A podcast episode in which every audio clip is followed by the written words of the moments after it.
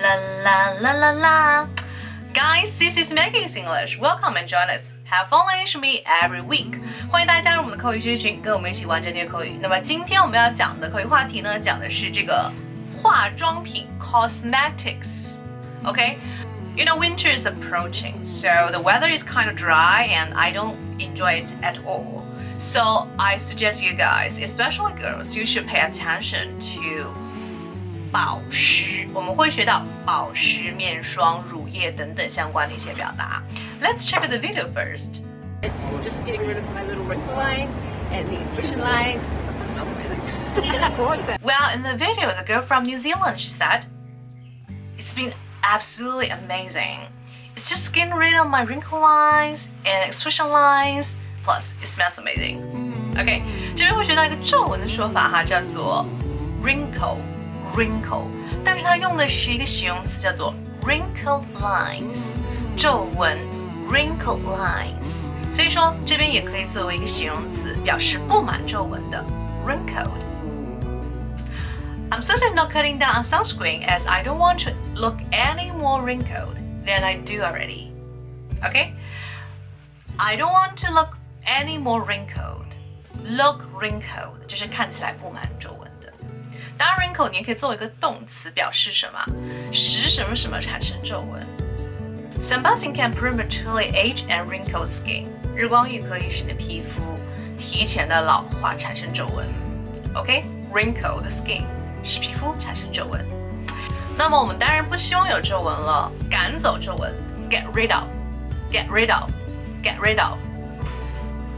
That cream is magical. It got rid of my skin rash. 那么这个药膏非常的好，它帮我治好了我的皮肤上的一些什么疹子。OK，那么这边也用到了 cream 这个词哈，cream 这边是表示药膏，但是事实上在化妆品里面，它可以表示说面霜。我们说面油，对不对？以前的比较老的说法叫做面油、面霜。那么如果说是乳液的话，可以叫做 lotion，L O T I O N。cream 会比乳液更加的厚一点，保湿一点。那么保湿用英语怎么说？moisture，moisture 就是保湿的一个动词。好，我们来看一下例句。almost one year ago. That's my true story, okay? Almost one year ago, I got the cream and eye cream and lotion uh, from my sponsor in New Zealand, and it's been really good. Almost one year ago, I got the cream and eye cream and lotion uh, from my sponsor in New Zealand, and it's been really good. 那么我来介绍一下我自己在用的这个面霜它的一个特点，用英文的方式，All right？when used regularly, the soothing cream will reduce the fine lines and wrinkles by ensuring the skin is achieving optimal moisture level. Moisture level 这是保湿的一个水平。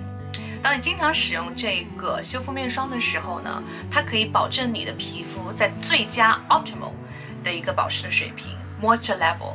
为什么呢？它可以通过帮你减少这个细纹和皱纹的方式，it will reduce the fine lines and wrinkles for you. OK? Moisture, moisture. 那么拓展一下，如果你想说一些保湿霜的话，也可以用 moisturizer, moisturizer 这个名词。For example, I use a moisturizer every night. 我每晚都是用一个这样的保湿霜，right? 那么今天给大家一个找单词的一个作业哈。好，今天的视频中我们提到了皱纹的说法，还有一个细纹的说法。细纹和皱纹分别的单词对应的是什么呢？Please tell me on WeChat。我的微信是三三幺五幺五八零，and you can also join us in our group，我们的学习群哈。嗯，可以得到我们的课程礼包，尤其是将。我们的这个 courses 分享到我们的朋友圈或者微博等等各种渠道之后，截图给我就可以获得我们的大礼包，课程大礼包。All right, so have fun learning with me every week。记得订阅我们的号哦。拜拜，I'm Miki Tao。